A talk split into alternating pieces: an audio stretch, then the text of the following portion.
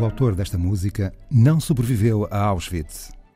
Victor Ullmann, Segunda Sinfonia, o testamento musical de um compositor checo gaseado a 18 de outubro de 44 em Auschwitz, três meses antes da libertação do campo pelas tropas soviéticas no dia 27 de janeiro de 1945.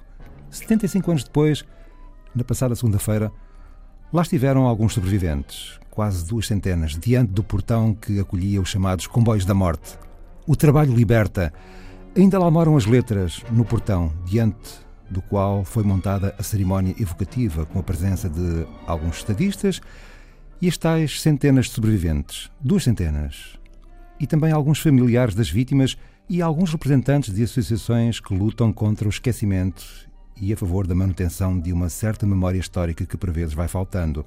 Dos quatro sobreviventes que falaram, destacou-se Marian Tursky. O homem de 93 anos lembrou que Auschwitz não apareceu propriamente do nada, não caiu do céu, assim de repente, foi chegando aos poucos, com a conivência de muitos. E por esta razão, Marian pediu que seja reforçada a vigilância contra atentados aos direitos das minorias, porque é assim que tudo começa, e que ninguém seja indiferente às manipulações do passado que acontecem à medida das necessidades políticas do momento. A ninguém passou, entretanto, despercebido o desespero de Elsa Becker, deportada para Auschwitz porque era filha de mãe cigana. Elsa bem tentou, mas não conseguiu dizer o que tinha pensado dizer. Tão frágil e tão comovida estava, pelo que foi um dos elementos da organização que acabou por ler o testemunho tão comovente de Elsa. Tão embaraçoso foi esse momento que o presidente do Conselho Mundial Judaico, Ronald Lauder, acabou por lembrar as evidências da lei da vida.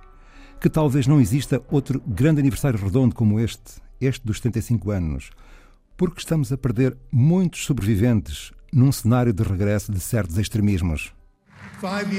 Há cinco anos, no 70 aniversário, fiquei chocado com a ascensão do antissemitismo na Europa.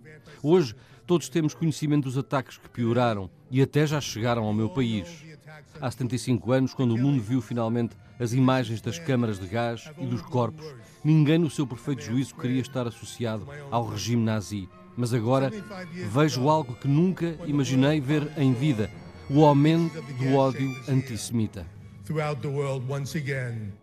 Ronald Lauder, o presidente do Conselho Mundial Judaico, na passada segunda-feira, em Birkenau, Auschwitz, no dia em que Marian Tursk lembrou as palavras sábias do escritor italiano Primo Levi, outro sobrevivente de Auschwitz. Isto aconteceu, pode voltar a acontecer em qualquer parte do mundo.